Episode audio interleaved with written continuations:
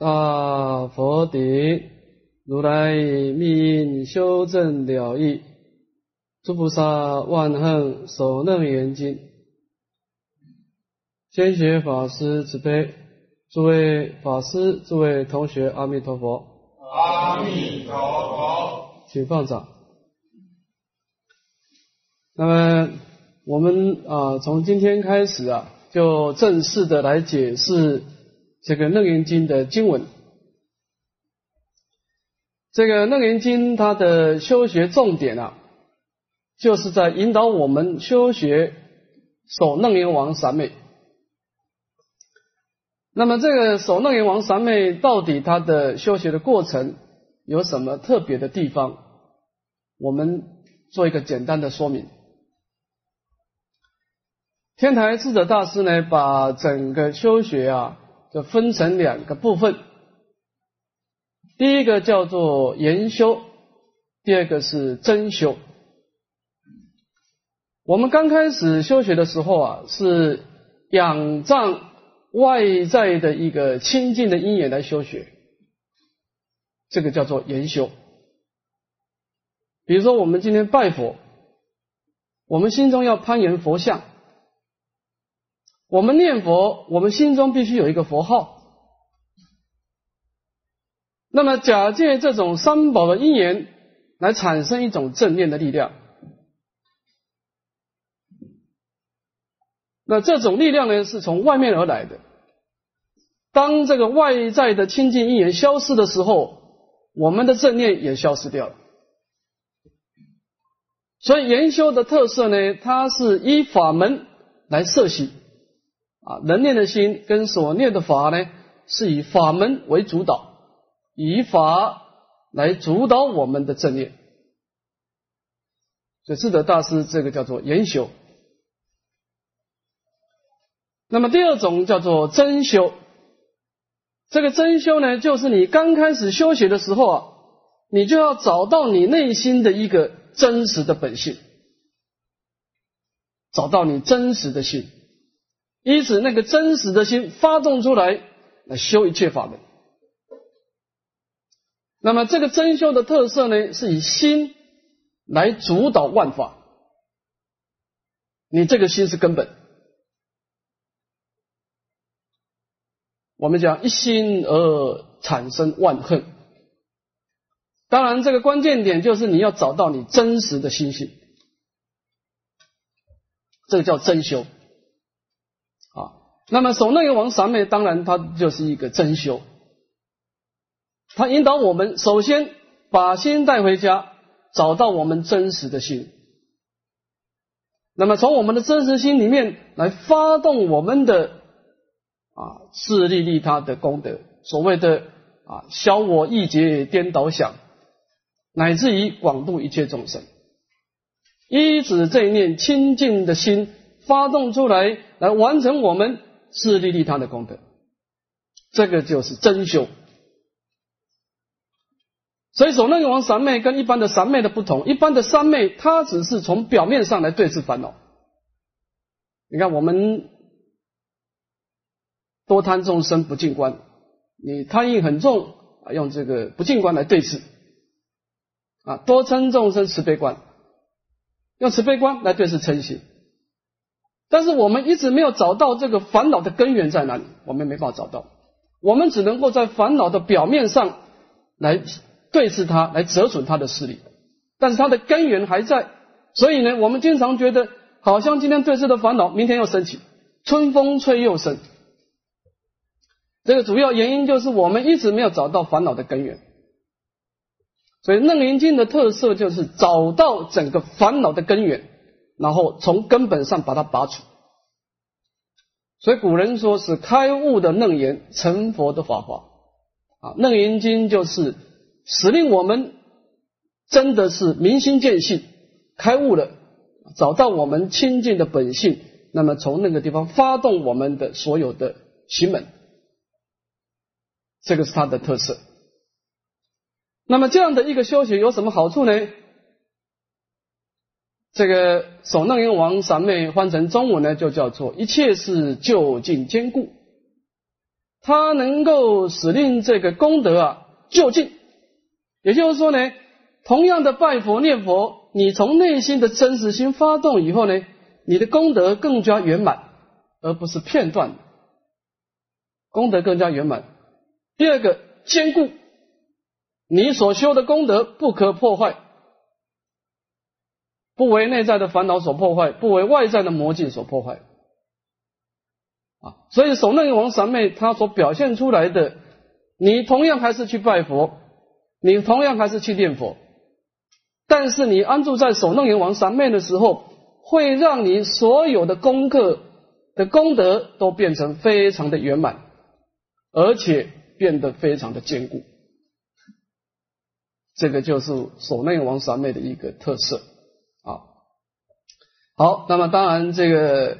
这样的一个殊胜的法门，就值得我们学习了啊！我们看讲义第一页，将是此经大可分四啊。我们把这部经呢分成四个部分来解释。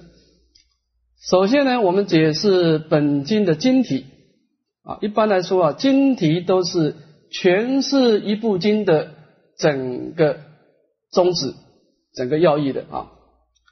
第二个经文纲要啊，我们把这部经的整个纲要啊，要有六大科啊，我为大师的六大六大科呢，它的一个整个经文的结构啊，我们做一个简要的说明。第三个随文释义，那么第三科就正式的随顺经文呢，来解释其中的义理了。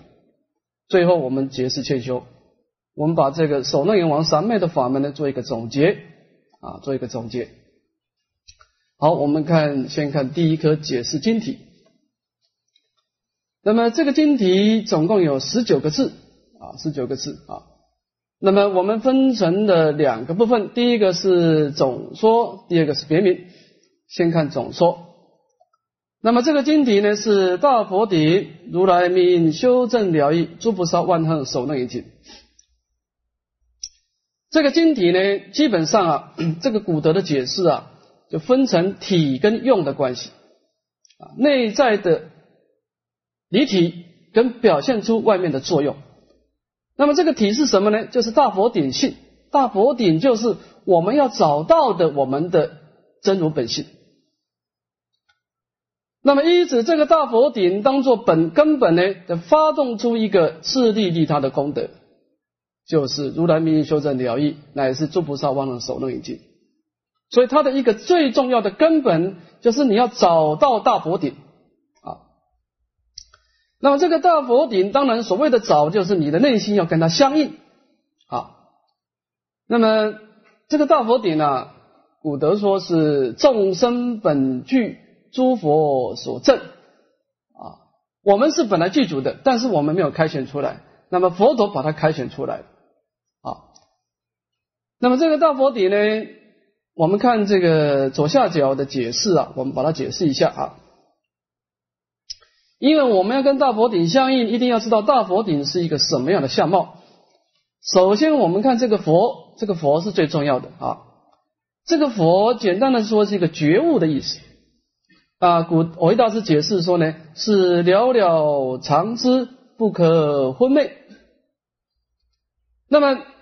修学守楞严王三昧的根本就是你经常要保持觉照。古人说啊，心常觉照，不随妄转。其实妄想啊，并不可怕，可怕的是说呢，你根本不能产生觉照，你就随顺它而走。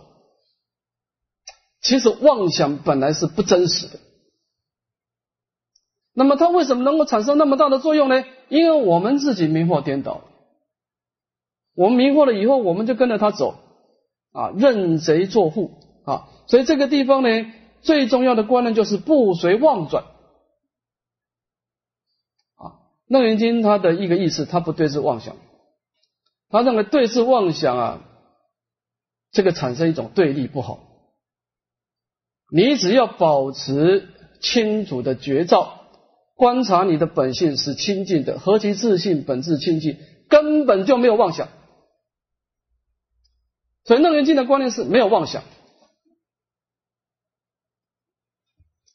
我们在治疗疾病的时候啊，有两种观念：是，哎，我有病，那么我去治疗；第二个观念就是我根本没有病啊。那么根本没有病的思想呢，就是楞严经的思想，就是妄想本来就没有的啊。在本经当中，佛陀会用很多很多的方式啊，用七个七个处所，有七番的说明来说明妄想本来就没有的，是我们自己捏造出来的啊。所以这个地方这个觉悟呢，就是觉悟到妄想是本空的，这个地方很重要啊。这是第一个觉悟，第二个大大。这个大呢是绝代圆融，不可思议。那么当我们在安住在真如本性的时候呢，它的整个心量是广大的。为什么广大呢？有它离诸对待，不可思议。这个对待法呢，它就是一个生灭法，有生有灭的。所以楞严经它不对对治烦恼，因为对治烦恼就落入生灭法。那么这个不生灭的意思呢，在这个经典上啊，本经当中呢，佛陀讲出一个譬喻说，佛陀问那个波斯匿王，他说啊，生命是变化的。波波斯匿王说，对啊，真的是变化。你看我以前小时候很年轻，长大以后慢慢的很庄严，现在变得很老。波斯匿王说啊：“我们的生命不断的迁流变化。”那佛陀说：“你知道这个生命的变化当中有一个东西没有变化？”波斯尼王说：“我没有发觉，我发觉都在变化。”佛陀问波斯尼王说：“那你你最早看到恒河的时候是什么时候？”波斯尼王说：“我三岁的时候，我母亲就带我去恒河洗澡。”说这个恒河能够消我业障，所以我三岁的时候第一次看到恒河。那么后来呢，到了二十岁的时候又看了几次。那么现在六十几，我现在六十二岁又看到恒河。那佛陀说：“你看到恒河中有什么变化？”他说：“我小时候眼睛很好，恒河的水很干净，能见的眼根很清楚，所见的河也很清楚。”慢慢慢慢，我眼根啊衰败了，看东西模糊了，恒河也比较污浊了，所以他觉得有变化。那佛陀说呢，你眼睛看到恒河的时候，你眼睛变得模糊，但是那个见性有没有改变？那个你能够看到那个清净的明了性有没有改变？你眼睛有障碍，看到的是模糊的恒河。那个是一个因缘，那随顺因缘而变化。但是你那个眼睛里面那个见金啊，那个人经讲见金就是见性，那个见性有没有变化呢？你说那个没有变化，那个就是我们的大佛底性。只要一个东西会变化，就是一个对立法。你看善恶啊，善跟恶永远是对立的，那这个不能讲大。那么我们安住在大波顶性的时候，是离开整个对立的因缘，安住在清净的本性，那个就是大，因为它离诸对待，它没有生灭相啊。那么这个是在觉悟的基础之下呢，发展出一个广大、一个超越时空的相貌啊，叫做大。那么这个底呢，是指它所产生的妙用，这个广大的觉悟。到底有什么作用呢？就是妙用无穷，不堕诸数。那么这个地方的重点就是在这个不堕诸数，它没有一定的形状，这个数就是它没有一定的相貌。所以那楞严经它这个依真如本性所发挥出来的整个作用呢，是没有一定相貌的，就好像那个顶，就像佛陀的头顶啊。佛陀三十二相有一个叫无见顶相，无见顶相呢是没有一个人看得到，每一个人看到不同。啊，有些人看到是一个黑色的相貌，有些人看到它是一个白色的光明，有些人善根讲看到金黄色的光明，所以这个无见无见顶相呢，就是它没有一定的相状，就表示修学楞严经的人，他在修学善法是不决定的，他依止清净心呢，顺逆皆方便。以真如本性所修的作用呢，是无穷无尽的，没有一定的法门啊。那么这个叫做大佛顶，依止广大的觉悟而产生无穷的妙用，这个就是大佛顶的本意。那么这个大佛顶性在本经当中呢，强调这个众生本具，这个是很重要。我们今天要知道一个观念啊，这个真如本性呢，或者讲大佛顶性呢，不是说你去修习以后你才产生的，不是这个意思，而是你本来就有的，你只是把它恢复出来而已，你是恢复它本来的面目。我为大师讲一个譬喻说啊，他说有一个转轮圣王，转轮圣王有七宝千子，那是一个广大富贵的境界。但是他梦为义子，他做梦的时候啊，他梦到自己是一只小蚂蚁，在阶梯当中啊去找一些啊琐碎的东西吃啊，看到的人就害怕，看到比较大的蚂蚁也很害怕。那么。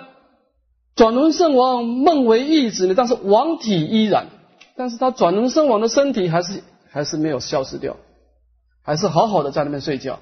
只要他醒过来，他就能够恢复他转轮圣王的功德。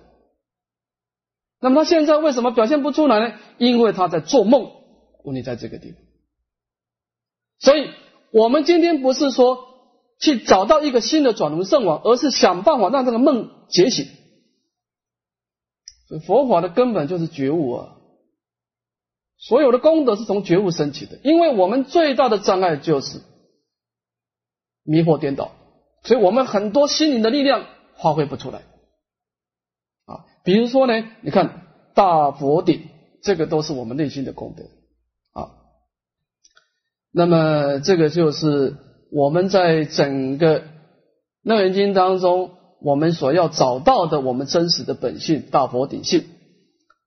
那么，当我们找到以后，有什么好处呢？就依止这个大佛顶性来产生如来密因修正疗愈啊！一切的佛陀都是依止这样的一个密因。这个密因呢，就是说呢，这个大佛顶是无形无相、不可了知的。你当你找到的时候，你心中能够产生这样的关照。也可以产生这样真实的受用，但是你没办法形容它的存在。古德说啊，秘籍资金不可见，不离当处常湛然。你要去找它找不到，但是它随时可以表现出它的作用出来，所以它叫密啊。那么我们就会依止这样的一个殊胜的密意呢，来修习我空法空的智慧啊，而成就就近的解脱。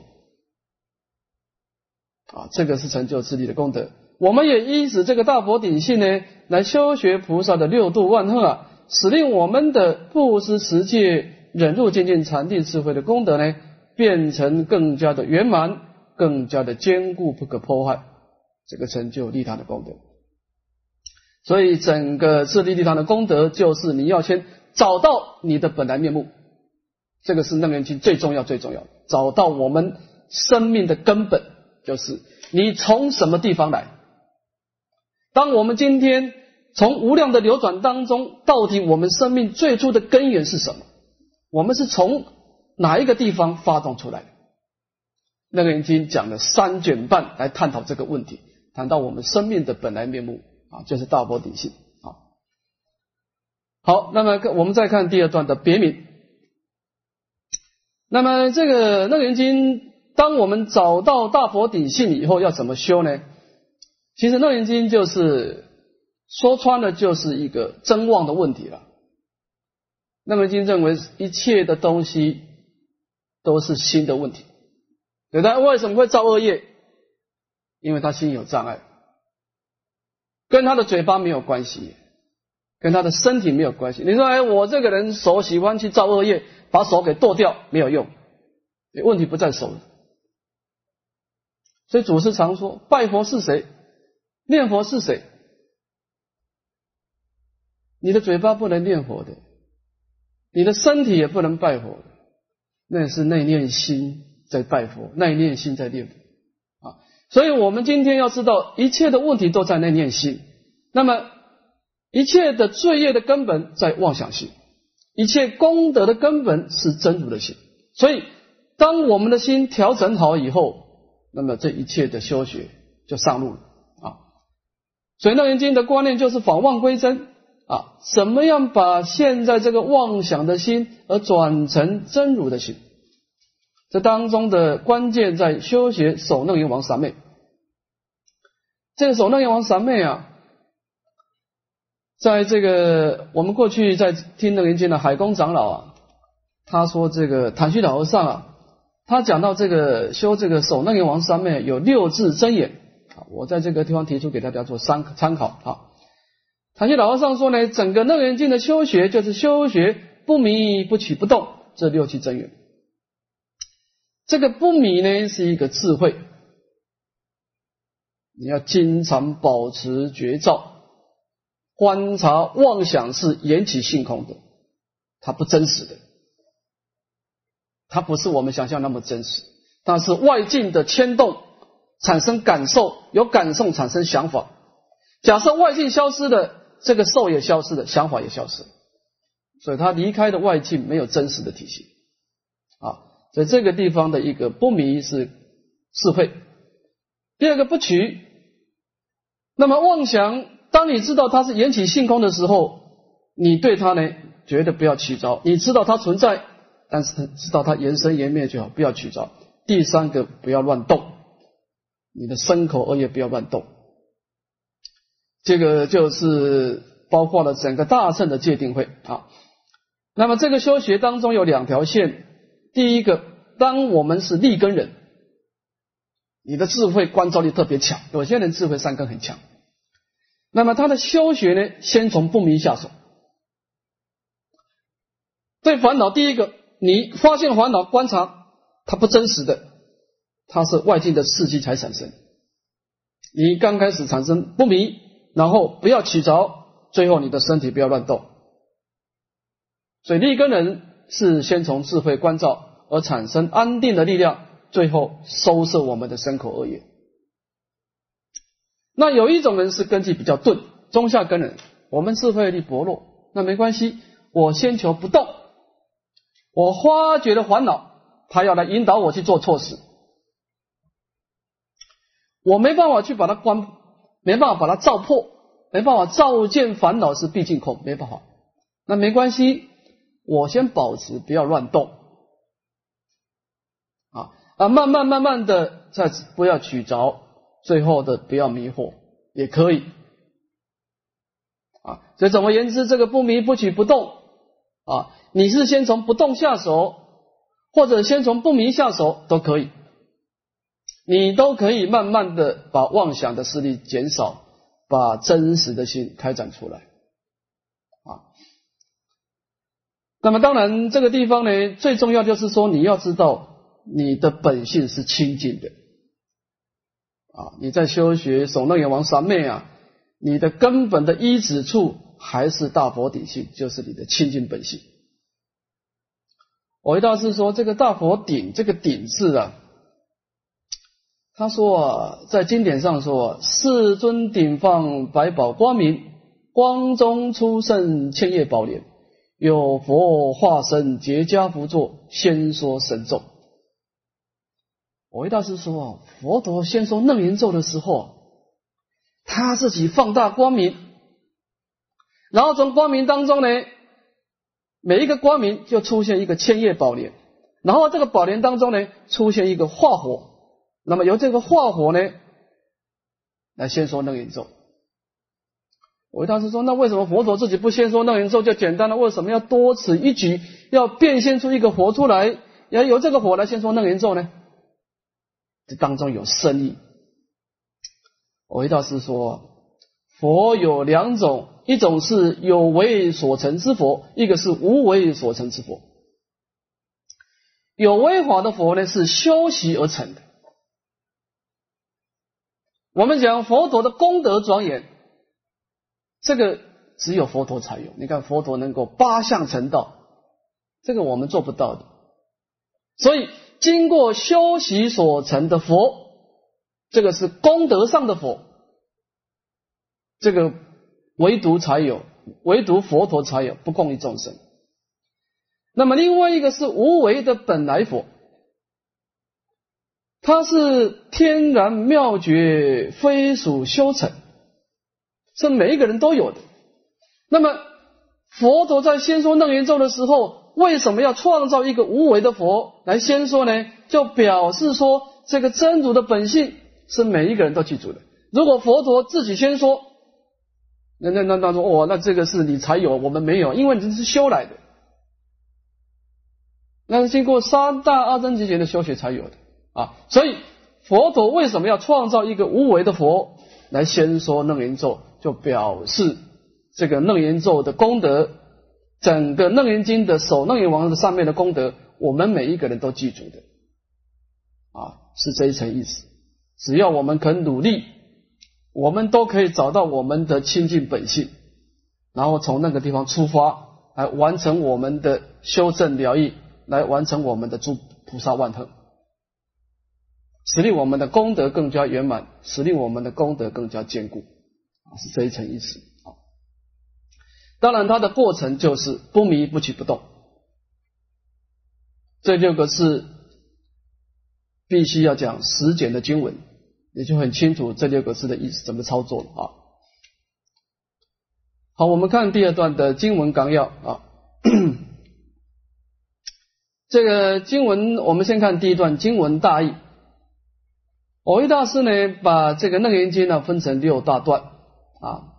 第一段呢是显如来藏妙真如性言三谛理啊，这一段叫做分别真妄啊，分别真心跟妄心的差别。这个如来藏妙真如性呢，就是我们前面说的大佛顶性，也就是我们说的本来面目。啊，那个不生不灭的清净本性。那么在这个地方呢，佛陀花了三卷半呢，来发明他的一个三种的道理。第一个真谛理，真谛理是说明这个本性的一个不变，它不变的体系。那么第二个是它的熟谛理，现在叫随缘的作用。第三个是中道的第一谛，就是它不变跟随缘之间的一个平衡。啊那么这在当中呢，刚开始是阿难尊者，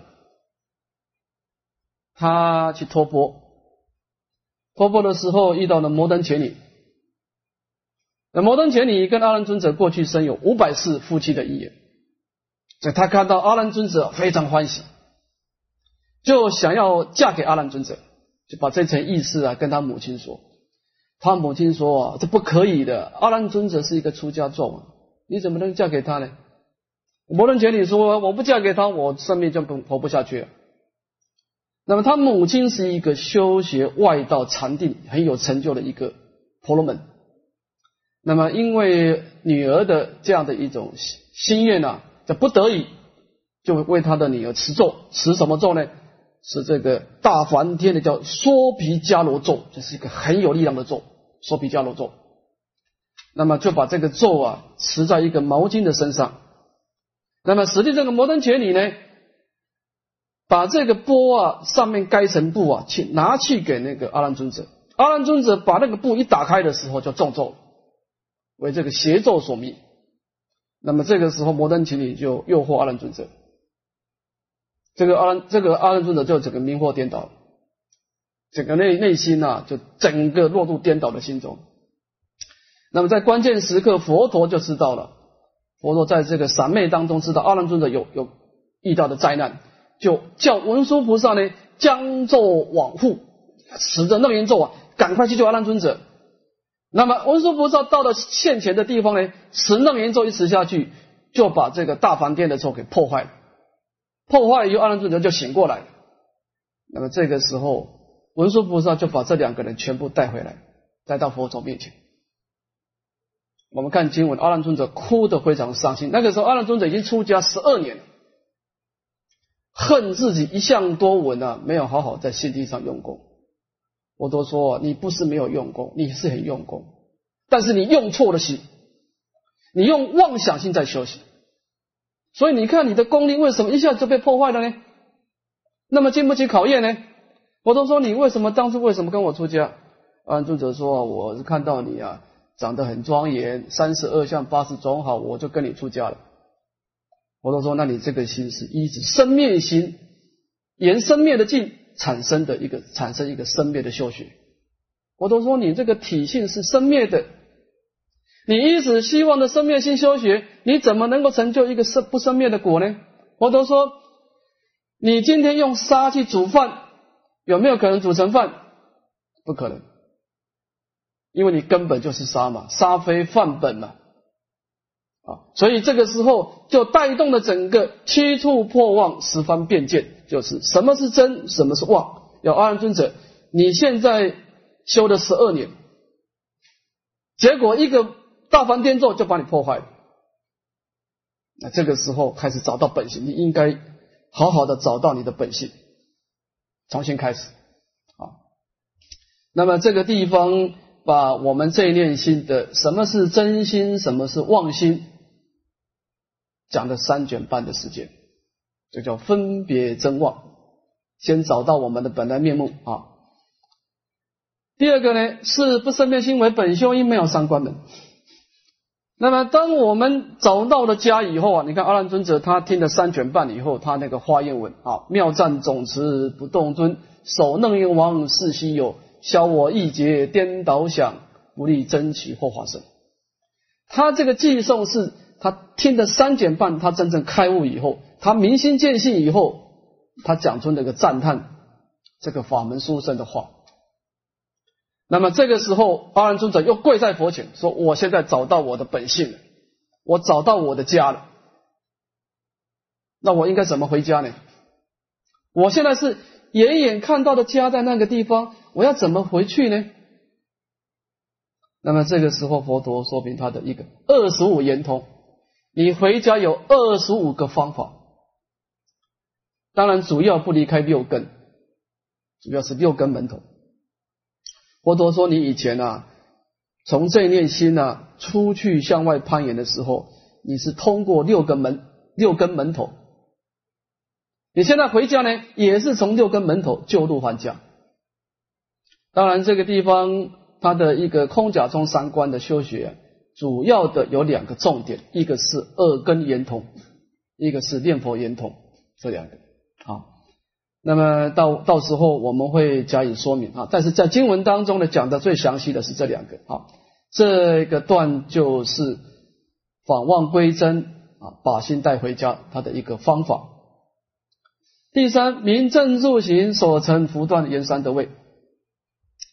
那么当我们回家的时候，有憎恨有祝恨呢啊，那么这个时候它的过程，它有它的一个五十五个阶位啊。那每一个阶位呢，都是在转世成智啊，叫言三得位。这个言三得位呢，就是法身德、波雷德、谢陀德。那么为什么叫圆呢？就表示这个三德呢是转变而成啊，转这个烦恼障成波雷德，转业障成谢陀德啊，转这个报障为法身德。所以它是一个转变，转变啊！我们要知道一个观念呢，这个转变这句话就是我现在心打很多妄想，但是妄想你不能把它断灭。二圣人就是对妄想用极端的手段把它给断灭，结果这个菩提也没有。所以这只马是一个狂妄的马。但是你把它杀死了，你这只马也没有。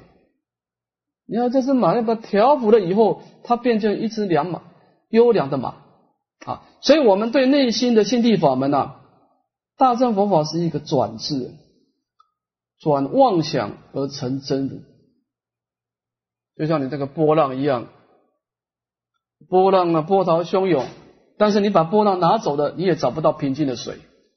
什么叫水？波浪停下来就是水，所以就是不二法门。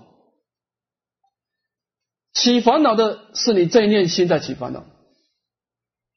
有一天你变成菩萨的时候，还是你这念心，还是你这念心。没有离开你这念心，只是说它转变了。它以前是波涛汹涌，现在变成平静，它的本质都是水。啊，所以它整个过程当中呢，都是一个转妄成真的一个过程。当然，它有它的浅深的次第啊。那么在这段经文当中，把它的浅深的次第啊，分成五十五个阶段来加以判定。第四，结成精明，以彰言体，言中言用。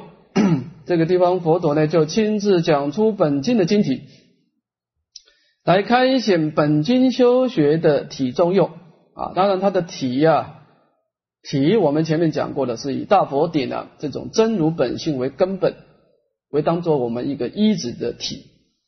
那么这个中呢，就是整个自力的因果，就是我们讲啊，如来密修正了义了。那么它的用呢，就是诸菩萨王的手能眼，就是当利他的作用啊。这个是讲到这个晶体。那么二三四等于是说明他的一个访望归真的方法，跟他的一个修学的次第。那么五跟六呢是干什么呢？五跟六主要是破邪显正，破邪显正。当我们知道什么是妄想，当我们知道什么是真心以后啊，我们开始依止真心来破除妄想。但是妄想也不是一天造成的，罗马也不是一天造成，它是无始劫心习所成。所以你要对峙它的时候呢，它一定会怎么样反弹出来。所以真妄交攻的时候，会产生很多邪恶的力量出来。妄想会用不同的方式来诱惑你，让你产生错误的思想，让你产生错误的行为。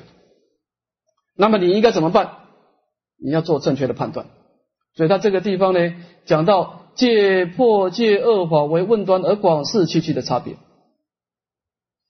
这个地方阿难尊者说：“佛陀，你讲到我们的本性是清净本然的，这个我完全理解。我们的本来面目是这样子。”那么，但是佛陀你也说了，这个世界上有地狱、恶鬼、畜生啊，有很多的地狱啊。我们本性是清净的，那怎么会有地狱呢？这个地狱是有固定的地方，还是没有固定的地方呢？是我们先变现出来的呢？就问到这个问题，就讲到这个六道轮回的问题啊。那么当然，这个地方借破戒恶法为问端的是说呢。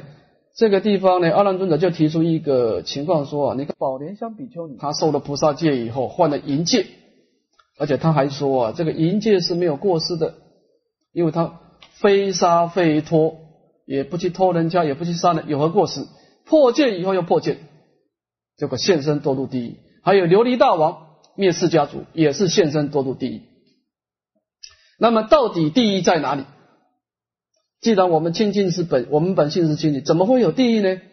啊，那么这一段呢，讲到这个业力的问题，那么提醒我们好好的持戒。这个地方是怕我们在关照清净本性的时候，产生呢执理废事，执着空性的道理，而忽略的因缘的业果，所以讲到七七的差别啊。那么第六段呢，借无闻比丘为乙端而背名五阴魔镜啊。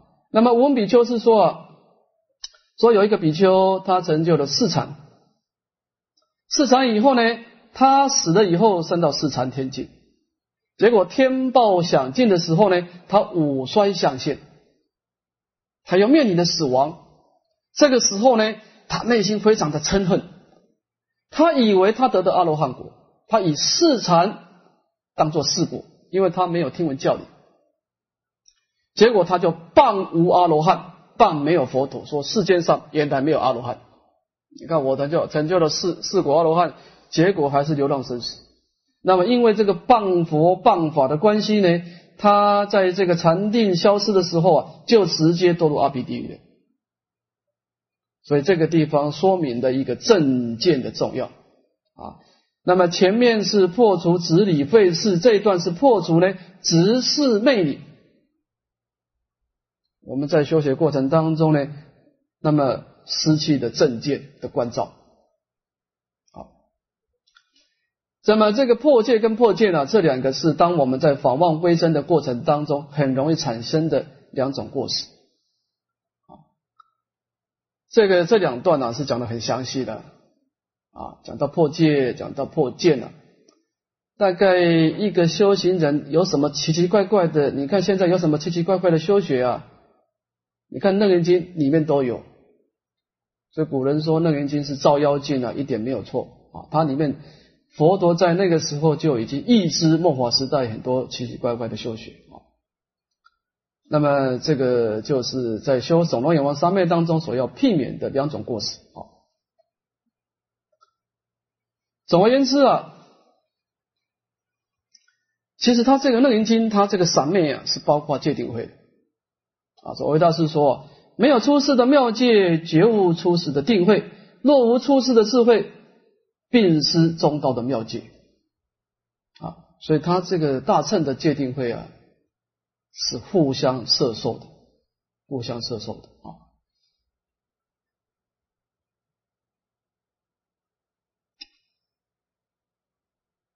我们讲这个开开悟的楞严，成佛的法华啊，楞严经是开悟。法华经是成佛，楞严经在找这个本性的时候啊，它偏重在体性上，偏重在空性。虽然我们讲真如是不变性跟随缘性，但是楞严经它，你看它整个把心带回家，它偏重在那个清净的本体，它偏重在那个从假入空这一部分。让我们找到我们的本性，所谓的明心见性，所谓的开悟。他对于广修六度在本经当中讲的很少很少。楞严经主要是把心带回家，法华经呢是让你从家里面再出来，再从空出假，广修方便。所以法法华经法华经讲到无量的方便。那么。一举手一投足，乃至于一举手一投足，皆已成佛道。只要你安住在真实的心，什么都是成佛的因。所以到了《法华经》啊，是以心力来引导法门，法门本身不是重要的。我们刚开始啊，佛陀在法门当中啊，做的很严重的定义，说修五戒可以升天，修修五戒可以成就人道，修十善可以升天。修四谛成就阿罗汉，修六波罗蜜成就菩萨道。到法华所会上说，那都是方便说，其实是以心为本。你发菩提心，一切都是成佛的资粮，没有这种五乘的差别啊。所以智德大师判教说了，在方便的教法当中，所谓的前教当中呢，是用法门来摄心的。佛陀看这个人呢，还不能了解本性呢。先用法门来摄持你，等到真实法开前显实以后啊，那是以心来设法。你是花什么心，你修什么法门，都跟你的心相应。但是以心做根本啊。那么只是说这个谈到这个心呢，《楞严经》谈到的心呢，谈到的是本体的心，他强调把心带回家。《法华经》的心呢，是从家里面出来。发菩提心，广修六度的心，一个是摄用归体，一个是一体启用。所以，我们应该在修学次第啊，先了解楞严经啊，先摄用归体。那么，法华经是告诉你一体启用，这个差别在这里。好，我们呢先休息十分钟哈。